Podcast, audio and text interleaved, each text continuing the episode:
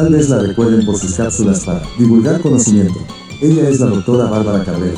Investigó Crata, columnista y escritora, quien ahora trae para ustedes un nuevo programa donde pondrá la lupa en el poder legislativo. Con ustedes, presentamos Los Curuleros. Arránquese, doctora. La escuchamos con atención.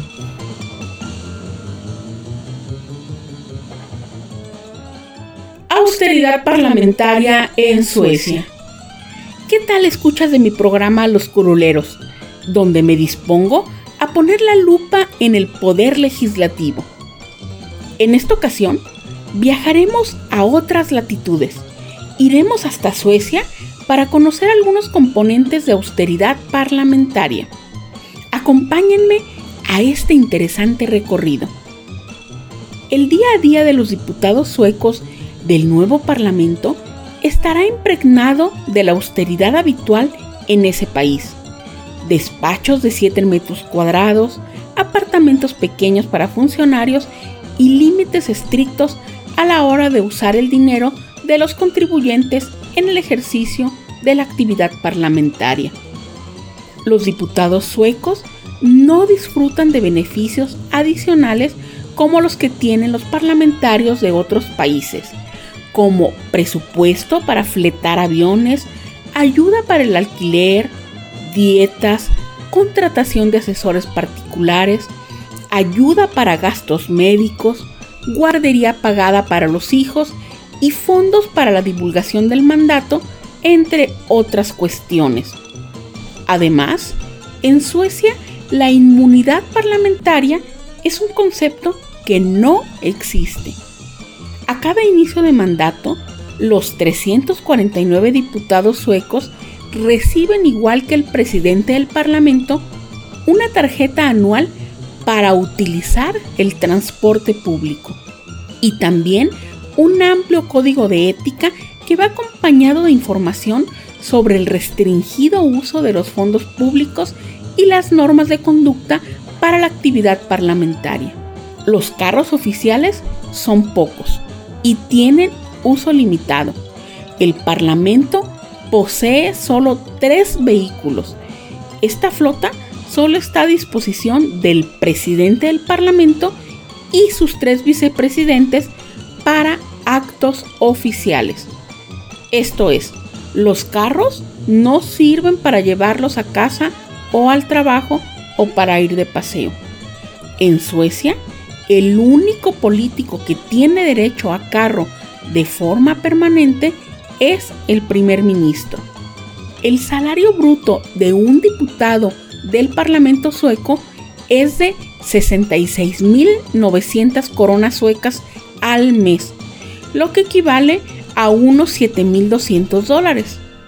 Tras pagar los altos impuestos, el salario neto es de aproximadamente 40.000 coronas suecas, es decir, unos 4.300 dólares, lo que equivale a menos del doble de lo que gana un profesor de primaria en Suecia. Si un diputado tiene la base electoral fuera de Estocolmo, puede solicitar una ayuda para los días de la semana en los que trabaja en la capital del país. Esta ayuda exclusiva para los parlamentarios que no tienen residencia permanente en la capital es de 110 coronas suecas, es decir, unos 12 dólares. Un vistazo a los precios de Estocolmo da una noción de lo que se puede comprar en la capital sueca con 110 coronas. Un café con 3 o 4 bullar, que son los tradicionales panes dulces suecos que acompañan el café. O una pizza con un refresco. O una ración de albóndigas suecas con mermelada de arándanos rojos y puré de patata. En los pequeños restaurantes populares, un plato cuesta en promedio unas 100 coronas suecas. Hasta 1957, los diputados del Parlamento sueco ni siquiera tenían salario, solo recibían las contribuciones de los miembros de los partidos. La decisión de establecer salarios para los parlamentarios se tomó según consta en los archivos del Parlamento, tras llegar a la conclusión de que ningún ciudadano debería verse impedido de convertirse en diputado por razones económicas. Pero el valor del salario no debería ser tan alto como para volverse económicamente atractivo. Y ningún diputado tiene el privilegio de aumentarse el salario en Suecia. Tenemos que los salarios de los parlamentarios los determina un comité independiente. Este comité está formado por tres personas. El presidente, que por regla general es un juez jubilado, y dos representantes, que suelen ser exfuncionarios públicos o periodistas. El comité lo nombra la mesa directiva del Parlamento. Para evaluar si se les aumenta o no el sueldo, el comité hace un análisis de las circunstancias económicas de la sociedad como un todo, incluyendo índices de inflación y de variación salarial tanto en el sector público como en el privado. Los diputados tienen derecho a apartamentos pequeños y sin lujo, y en los cuales su familia no puede estar gratuitamente. Los apartamentos tienen un promedio de 46 metros cuadrados. Los que constan de una sola pieza tienen solo 16 metros cuadrados. Del total de 197 viviendas que administra el Parlamento sueco, solo 8 tienen entre 70 y 90 metros cuadrados. En estos inmuebles no hay lavadora ni lavaplatos, ni siquiera cama matrimonial una gran parte de estos apartamentos ni siquiera tienen habitación. Es decir, constan de una sola estancia amueblada con sofá cama que hace las funciones de sala de estar y dormitorio. En todos los edificios de apartamentos sin habitación, las lavanderías son comunitarias y los diputados tienen que hacerse la colada. Estas lavanderías comunitarias generalmente están situadas en el sótano de los edificios y también cuentan con tablas de planchar. Además, son los propios parlamentarios los que cocinan y limpian la casa. Según el Departamento de Administración del Parlamento sueco, se hace una limpieza gratuita solo una vez al año durante el receso parlamentario de verano. Y todavía hay más. Los apartamentos son exclusivamente para los parlamentarios. Los cónyuges, familiares y afines no tienen derecho a vivir ni tan solo a pernoctar en un piso propiedad del Estado sin pagar. Si un familiar de un parlamentario pasa una temporada en el inmueble, el diputado tiene un plazo de un mes para pagar al erario los días de pernoctación.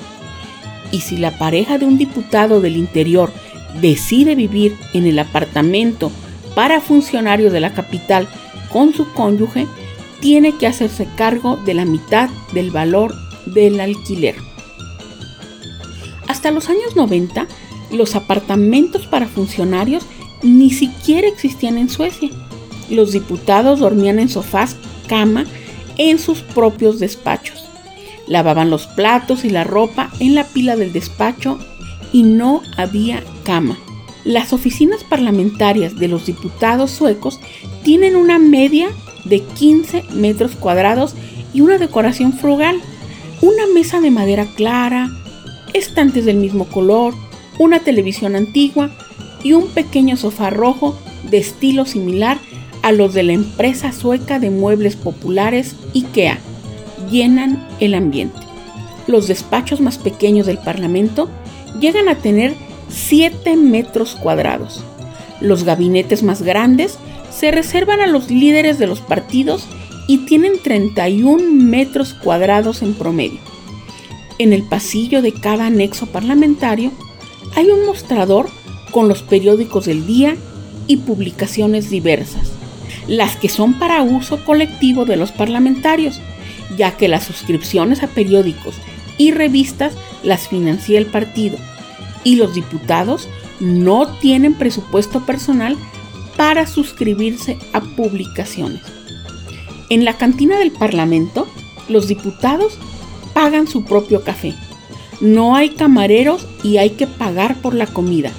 Después de comer, cada parlamentario debe llevar su propio plato al sitio donde se recogen las bandejas al lado de la cocina. El Parlamento sueco también cuenta con un restaurante más formal para ocasiones especiales. Ningún diputado tiene secretaria particular ni puede contratar asesores. En el sistema sueco, cada partido político representado en el Parlamento recibe fondos restringidos para contratar a un grupo de asistentes y asesores que forman el llamado secretariado del partido. Y este grupo de funcionarios atiende colectivamente a todos los diputados de un mismo partido. Cada diputado se ocupa de su agenda de trabajo, prepara sus discursos, organiza sus reuniones y reserva billetes de tren o avión. Y en lugar de recibir fondos para la divulgación del mandato, los diputados suecos informan a los votantes sobre sus actividades parlamentarias a través de Internet. En este sentido, el sitio web oficial del Parlamento de Suecia cuenta con páginas individuales de cada uno de los diputados en las que hay copias de todas las mociones presentadas por el parlamentario en cuestión, así como videos de sus discursos, sus interpelaciones y otras actividades parlamentarias. Los parlamentarios suecos tampoco tienen el privilegio de recibir una pensión vitalicia después de cumplir un mínimo de uno o dos mandatos no se les ofrece pensión, sino lo que se llama garantía de renta por tiempo limitado. La ley sueca dice lo siguiente. La finalidad de la prestación, es decir, la pensión, es proporcionar seguridad financiera al parlamentario al momento de transición después del término de sus actividades en el Parlamento. La prestación no tiene como propósito garantizar el sustento permanente del ex parlamentario. Si el parlamentario pasa a ejercer otro mandato o cargo político, la prestación también se cancela. ¿Y ustedes qué opinan acerca de la austeridad parlamentaria en Suecia?